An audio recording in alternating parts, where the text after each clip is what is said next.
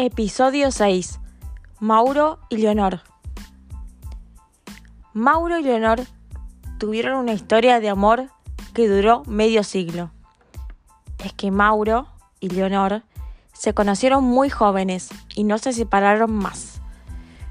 Fue un amor a prueba de todo. Él fue un gran seductor. Leonor quedó paralizada ante ese porte esbelto y delgado del galán que recién empezaba a ser conocido. Ni hablar de él y de la insistencia que tuvo para que ella lo eligiera y se quedara para siempre. Así fue su mujer para toda la, su vida. Comenzaron luchando juntos, estudiando, armando proyectos a futuro. Se sostenían mutuamente ante lo duro que les tocó pasar sobre la vida.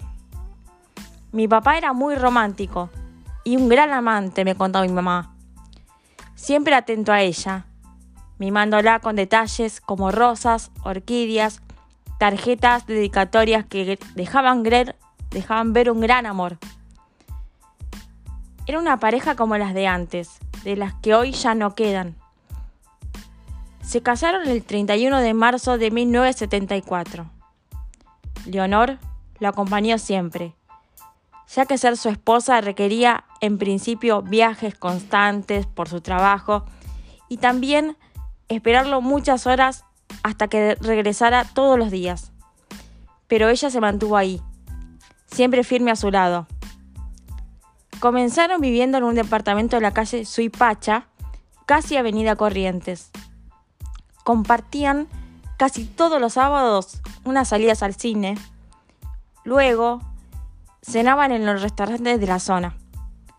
También recorrían las tradicionales librerías que estaban en la avenida Corrientes, cerca de la avenida Callao, para seleccionar esos libros que estaban ubicados en el mostrador que había alguna oferta usados o viejos. También compraban bombones en una confitería muy importante de la zona que se llamaba Confitería Ideal, que daba frente donde ellos vivían. Ambos trabajaron mucho. Leonor siendo psicóloga, además atendiendo pacientes, perfeccionándose día a día en grupos de estudio. También daba clases particulares y trabajó en hospitales fueron siempre una pareja muy trabajadora, constante y perseverante. Gracias a eso pudieron crecer y comenzar a cumplir todos sus sueños y deseos más profundos. Más que todo, formar una familia. Y así fue, lo pudieron hacer. Yo nací en 1978 y mi hermano Jonathan el 12 de julio de 1985. A partir de ese momento fuimos cuatro. La familia al fin estaba conformada.